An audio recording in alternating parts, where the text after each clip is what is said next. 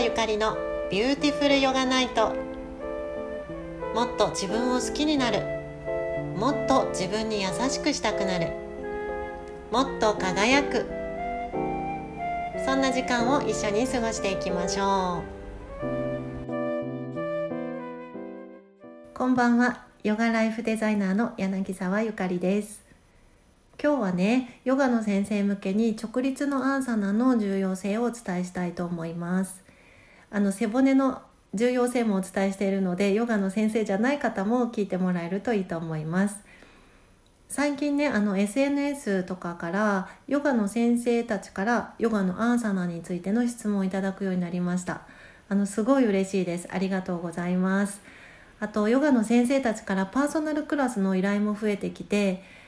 今ねあのオンラインでもやってるのでぜひお声がけくださいね。で大体はあの印アサナとかねトリコナーサナの足の位置がわからないとかアジャストってどうやってするのかとかっていう感じの質問なんですけれどもあのそもそもそもそもそもそもの基本のサマースティティタダーサナを理解していますかってとこなんですね。パーソナルで来られる先生たちも全然意識してなかったっていうサマースティティなんですがこれがわからないと全てのアーサナが理解できないんですよ。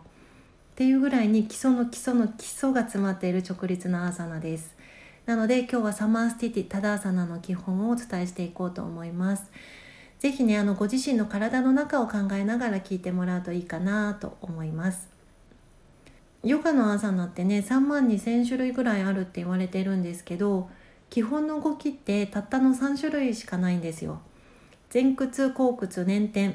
捻転ってねじりの動きの3つだけです。でその基本の動きに手足がくっついて複雑になっているだけですね。この基本の動きこの基本の3つの動き前屈後屈捻転の動きって全て背骨が軸です。背骨が軸背骨ヨガはねこの背骨が大事なんですよ背骨の写真かイラストをね思い浮かべてほしいんですけどヨガの先生になる時って背骨がいくつ並んでるか覚えましたよね？これあんまり覚えなくていいと思うんですけどそこは重要じゃないと思うんだけどね、まあ、それよりも理解しなくちゃいけないことって背骨は私たちの体の中心にあるということです。そんなん知ってるよとかね当たり前じゃんって思うかもしれないんですけど当たり前すぎちゃってこの理解が浅すぎるんですよね。じゃあどうして内臓って体の真ん中にあるんでしょうか？背骨を通っている自律神経とつながるためですよね。電線がつながっていないと電気がつかないのと一緒で内臓は自律神経が動かしてます。だから背骨の前に密集してあるんですよね。こういうことを理解してヨガのインストラクションできているでしょうか？この背骨を理解せずにアーサナって絶対に成り立たないんですね。体の中心にある背骨がまっすぐに保たれているから私たちは正しく呼吸することができます。正しく内臓が機能します。正しい可動域で手足が動きます。さっきお話しした基本の3つの動き前屈後屈捻転の動きっていうのは背骨が軸です。背骨にアプローチするから体内の機能が整うんですよね。だからどんなにアーサナの練習をしても背骨が曲がっていたら正しく呼吸できないし内臓も機能しないし可動域が正しくないので逆に怪我しますよね。だからね背骨を理解する必要って絶対にあるんですね。その背骨を伸ばして正しく立つ練習がサマスティティタダーサナです。あとダンダーサナも座ってますけど座骨から頭頂部までは同じですよね。サマスティティのサマってイコールっていう意味なんですけど日本語にすると等しいっていう意味です。でこの等しいっていうのはどの点を通ってもまっすぐな線で結ばれているっていう意味。サマスティティのスティティっていうのはスタンディング。日本語では不動とか動かないっていう意味がありますけどなのでサマスティティってまっすぐな状態で揺らがない動じないっていう意味の名前がついたアーサナです。サマースティティのベネフィットあ効果の一つにね強い精神力が備わるっていうのがあるのもこの名前からして理解できますよね。だからインストラクションがそこに向かわないとダメなんですよ。そのサマースティティの練習によるベネフィット。得られる効果でいうと強い精神力を鍛えられるとか肉体と精神のバランスを築きます。このバランスっていうのがイコールサマーの意味ですね。肉体的にも精神的にもどちらも等しいという意味ですね。どちらにも傾かない。中庸。真ん中にいるのがヨガですよね。ヨガの修行ですよね。なのでこのサマイコールっていうのすごく大事ですね。他のベネフィットだとあそうそうそうそう。あのヨガのアーサナって筋肉じゃなくて骨格を伸ばす練習なんですよね。その結果筋肉が伸びるんですけどそもそもの伸ばすターゲットを筋肉にしちゃうと本来の効果が薄れてしまうのでここをヨガを教える上ではすごく重要なポイントです。その背骨自体の骨格を伸ばすので脊椎全体が緩んで神経系のうっ血が解消されていくんですね。あと腹直筋とか腸を伸ばすので、まあ、妊娠初期6ヶ月ぐらいまでのマタニティさんの腹筋とか神経の調子を整える効果もあります。なのでマタニティヨガを教えてらっしゃる方はねゲーゲル体操みたいな骨盤底筋運動とかと一緒に取り入れていくとすごくいいですよね。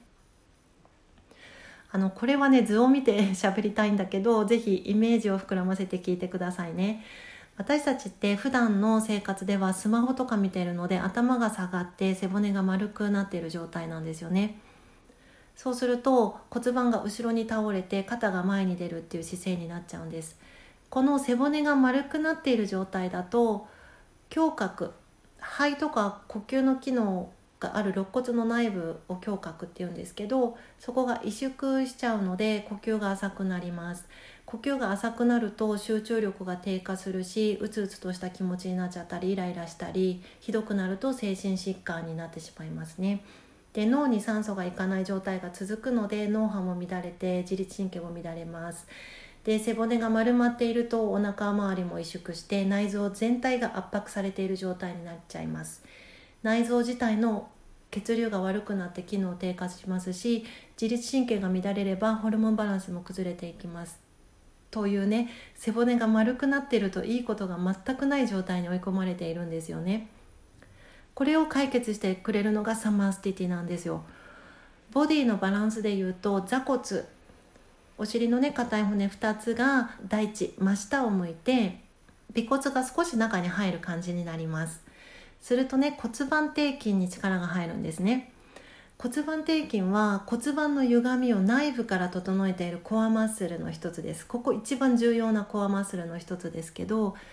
私はね60分間のレッスンの中で骨盤底筋って多分100回ぐらい言ってると思うんですけど背骨がまっすぐに伸びる最大の条件がここです、まあ、根底の力ムーラバンダですよね。ここにムーラダーラ生命のチャクラがいるんですよね。すごい大事なんですけどでこの骨盤が安定するとおへその下から横隔膜にかけて存在する腹横筋お腹周りにある筋肉が引き上げられて胸郭胸がぐっと上に押し上げられるようにして背骨が伸びていくんですね。背骨が伸びると顎が上がっちゃうので顎を引いて首の後ろをまっすぐに整えるんです。これどこかで聞いたことありますよね。ムーラバンダウディアナバンダジャーランダラバンダです。でこの状態が背骨が安定して伸びているっていう状態で4つのあの4種類のコアマッスルがちゃんと生きてサマスティティが完成します。あまあ完成っていうかその前に足の裏がちゃんと大地に着地してなくちゃいけなくてこれグラウンディングっていうんですけど足の裏がマットに乗っているだけだとコアマッスルその俗に言うバンダが上がらないのでここから説明しないとサマーステティ完成しないんですけどね。でこの背骨が安定して伸びている状態になると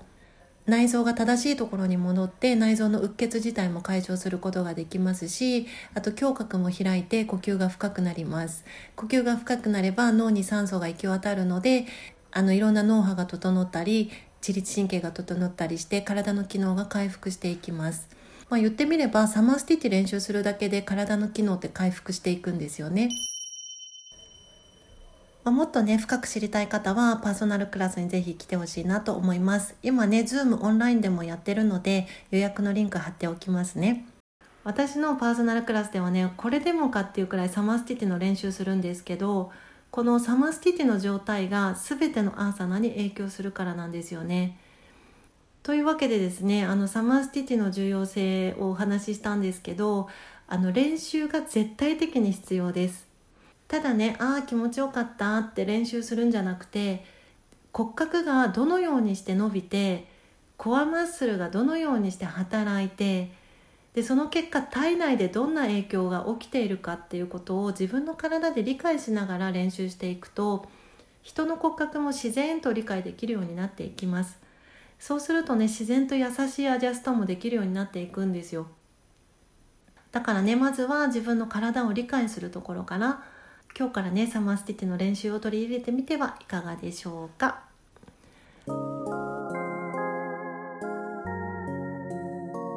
まあ、すごく簡単になっちゃいましたけれども今日はあのヨガの先生向けに背骨直立のアーサナの重要性をお話ししてみました。